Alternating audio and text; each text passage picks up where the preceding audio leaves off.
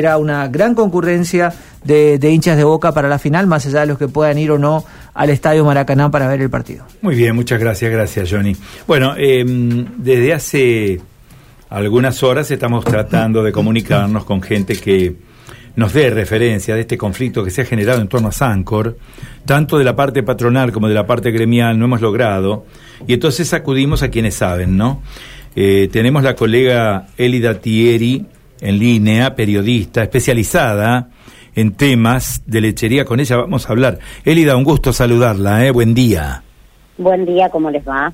Bueno, Elida, eh, la idea es aportar conocimiento a todos nuestros amigos oyentes respecto de esta situación de conflicto que se está dando en una de las empresas que, bueno, ha sido durante muchos años eh, baluarte, ¿no?, en materia de lechería. ¿Qué novedades hay en torno a este conflicto? Bueno, eh, hay varias cosas que han sucedido esta mañana. Eh, lo primero que hay que decir es que temporariamente se levantan las asambleas en todas las plantas eh, de Sancor y los centros de distribución, menos creo que en el de Capital Federal, el que está ahí sobre al costado de la Panamericana, eh, al lado de Chicone Calcográfica, ahí sigue una situación de asamblea. Esto quiere decir que los bloqueos que ha tenido Sancor durante casi tres días eh, empiezan a, levantarse, pero temporariamente, diría yo. Eh, ayer hubo una reunión en un Ministerio de Trabajo donde, eh, digamos que la parte del gremio de la Asociación de Trabajadores de la Industria Lechera de la República Argentina no quiso generar ningún acuerdo, el gobierno por sí mismo no se animó a eh, dictar una conciliación obligatoria sin el acuerdo de las partes. Obviamente que la gente de la cooperativa sí estaba de acuerdo, pero el gremio impone solo sus condiciones. Eh, y en ese marco ya lo venía advirtiendo Sancor, ¿no? Que estaban en riesgo 3 millones de litros de leche, teniendo en cuenta que se venía de un fin de semana largo, donde el proceso es mucho menor y la recepción también es mucho menor, más todos estos días de parate absoluto con eh, incluso ha habido situaciones de, de, bastante tensión en algunas de las plantas. Y esta mañana se tiraron los primeros 100.000 litros de leche eh, que debían ser procesados, convertidos en lácteos, comercializados. Y esto obviamente que marca el inicio de lo que es un daño económico eh, muy grande para la cooperativa que está procesando actualmente unos 650.000 litros diarios y que tiene de manera constante y consistente en los últimos dos años eh, hechos eh, particulares, simplemente por la intención del gremio de Tilra y de un grupo de amigos del gobierno de querer intervenir en una empresa que es cooperativa y que es de sus 235 socios productores, ¿no? Es un hecho muy lamentable semejante pérdida, ¿no? Estamos hablando en un momento en el cual la Argentina está en un verdadero eh, descalabro económico tener semejante pérdida en el mundo de la producción, ¿no? Bueno, es, eh, la verdad es que es una situación triste, ¿no? Ver, eh, escuchar cómo cae el, la leche y también oler, ¿no? Una leche que está acidificada y por eso se, se tiene que descartar, una leche que eh, estaba esperando desde el lunes poder ser procesada y que tiene un tiempo límite, tuvo que ser descartada. La verdad es que es una situación muy compleja, pero que en algún momento tiene que eh, tomar parte eh, quienes son responsables de esto, que es eh, la cúpula del gremio, eh, que, que, tiene un método ya de protesta, que, que siempre el bloqueo, nunca el diálogo previo. Entonces tiene este tipo de consecuencias, no es feliz la situación para la cooperativa, es leche que se ha pagado al productor que lo entregó, hay mucha leche esperando en los campos de retirada que no se sabe si se va a poder retirar todavía hasta que vuelva a empezar a andar la rueda de eh, un sistema que está organizado, que tiene horarios,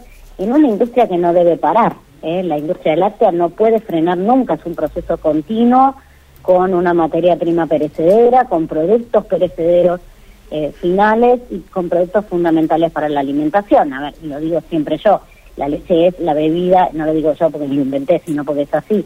La leche es la bebida más completa del mundo. Con un vaso de leche se, se le se le quita el hambre a un chico ¿eh? y se le dan los nutrientes eh, fundamentales que necesita. Y lo que vos decías, en un complejo, en un complejo eh, esquema que está viviendo la Argentina a nivel socioeconómico, tener este tipo de imágenes es dolorosísimo. ¿eh? Pero bueno, lamentablemente se ha tratado de evitar, eh, lo pudo haber evitado el gobierno nacional dictando una conciliación obligatoria que no se quiso hacer y ahora se entra en un compás de espera, diría yo, no sé, hasta la semana que viene, eh, para ver eh, si el gremio accede a negociar de otra manera o a pedir cosas de otra manera. El, el, objetivo fundamental del gremio es meterse con este fideicomiso dentro de, de Sancor. Eh, se quería, o por lo menos se pretendía que el Banco Nación aporte 60 millones de dólares, eh, que hoy son un montón, una pila de pesos, eh, una pila gigante de pesos, pueden ser eh, 60 mil millones de pesos o 21 mil millones, depende del cambio al que lo veamos. Eh, lo que querían era eso, después se coló ahí por debajo que hay aportes que la, cooperativa no está haciendo, aportes, eh, lo que tienen los aportes patronales y sindicales, y que hay trabajadores que cobran de manera irregular su salario, pero esto hay que decirlo, el gremio fue acordando cada uno de estos pasos con la cooperativa. No hubiese sido posible eh, que existan este tipo de, lo queremos poner entre comillas, irregularidades sin acuerdo del gremio. Hay gente que está en un sistema que se llama jornada libre hace cuatro años, cobrando 10 mil pesos por mes, eh, y eso es un acuerdo que ha hecho el propio gremio, ¿no? Eh, la propia TILRA. Y por el otro lado, digo, como, como el gremio ha, hecho esto con trabajadores que están eh, digamos, sin trabajo o, que no están en la planta laboral. También el gremio está de acuerdo eh, con un fideicomiso que lo poco que he dejado entrever es que la intención es dejar sin trabajo a mil personas, ¿no? Y esto lo han dicho públicamente quienes son referentes de, esta idea eh, privada, pero con fondos públicos. Entonces es una situación muy compleja donde hay demasiados intereses en el medio y yo no estoy tan segura y por lo menos así me lo trasladan muchísimos trabajadores de Sancor, eh, que estén los trabajadores eh, en, en, en, lo inmediato del interés, eh, sino que antes de los trabajadores hay un montón de otras cosas por parte del gremio. Una situación bastante incierta, ¿no? Sobre todo teniendo en cuenta lo que está explicando Elida, con un costo social también que es total y absolutamente azaroso, ¿no? Uno no, uno no puede imaginar qué puede llegar a pasar en materia de costos sociales más allá de los costos económicos, ¿no? Bueno, ahí hay una situación muy particular. Por ejemplo, eh, hace pocos meses retomó la actividad la planta que está en San Guillermo, una planta que esta semana se ha tenido que paralizar. La leche que se tiró esta mañana venía de la planta de San Guillermo para eh, es un negocio que ha podido armar la cooperativa con un tercero, poder hacer queso a fazón o quesos para, un, para otra persona, poniendo en funcionamiento una planta, dando nuevos puestos de trabajo. Eh, digo, todas esas cosas se van eh, obstaculizando con un gremio que eh, simplemente quiere intervenir y que entiende que tiene una potestad que no está dentro de una empresa. Digo, acá hay, en la Argentina quizás estamos muy acostumbrados, pero los gremios eh, no es que trabajan solo por los derechos y obligaciones de los trabajadores. Hay una intervención sobre la propiedad privada que empieza a preocupar. Ayer eh, también se manifestaba, por ejemplo, el, movimiento de empresarios antibloqueos, eh, que ha tenido la primera experiencia con Atilra en el, con el caso Lácteos Vidal desde el año pasado. la verdad es que hay una situación de irregularidad que no ocurre, por supuesto que no ocurre en otros países, pero que no debería estar ocurriendo acá y que en muchos de los casos debería la justicia misma actuar de oficio. Incluso los gobiernos tomaron una intervención que no es tal, ¿no? Eh, Atilra viene de bloquear eh, jueves y viernes la planta de Corlaza en la ciudad de Esperanza y ahora ese bloqueo que es para todas las plantas de eh, Sancor y los centros de distribución en todo el país.